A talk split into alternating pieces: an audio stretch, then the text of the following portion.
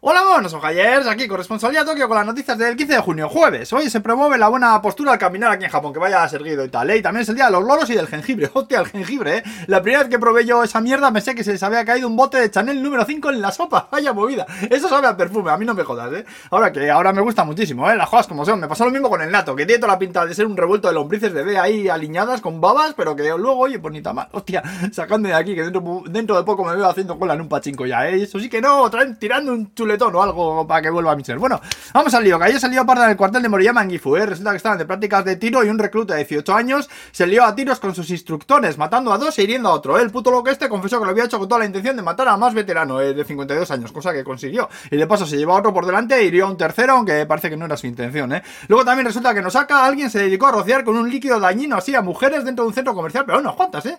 Que se quejaban de dolor y escozón en la cara y en los ojos y tal, aunque bueno, no es ácido, ¿eh? Porque parece que se les pasó al de un rato. El líquido ese no sabe muy bien lo que es todavía, está buscando a una chica de unos 30 años. Esto fue en el centro comercial Hankyu en Osaka, ¿eh? Por si andas por ahí, que igual mejor no te acerques hasta que pillen a esta Taralander, ¿eh? Luego en Nigata hubo una explosión en una fábrica de químicos y murió un trabajador dejando a otros dos heridos, ¿eh? Y en Nigata también han encontrado unos 8 millones de yenes en una planta de tratamiento de basura. Si ese hombre tiene que estar poniéndole mil velas a Buda y a quien sea, porque si no aparece el dueño de ese dinero en tres meses, la ley dice que te puedes quedar con él. Esto lo ha pasado porque lo reportó a la policía, ¿eh? Igual si soy yo mismo, si soy yo, lo mismo no se reporta y nos ahorramos las velas sin la incertidumbre, ¿eh? Te lo digo ya. 8 millones de yenes son 52.000 euros, ¿eh? Si estás tú con las dudas y la ética y esas mierdas de juzgarme, ¿eh? Luego también Honda dice que va a sacar un avión de negocios con 11 plazas, ¿eh? No sé si sabéis, pero aquí no es raro ver a perros con ropa por la calle. Bueno, pues han sacado ahora unos jerseys pachuchos que repelen insectos y que además ofrece protección solar. Tócate los huevos, van los perros más elegantes, mejor preparados que yo. Te lo digo también, ¿eh? Y para acabar, contaros que mañana por fin abren el parque temático de Harry Potter en el barrio de Nerima, en Tokio, ¿eh? Resulta que la mayor atracción en el mundo y las entradas van en 6.300 yenes.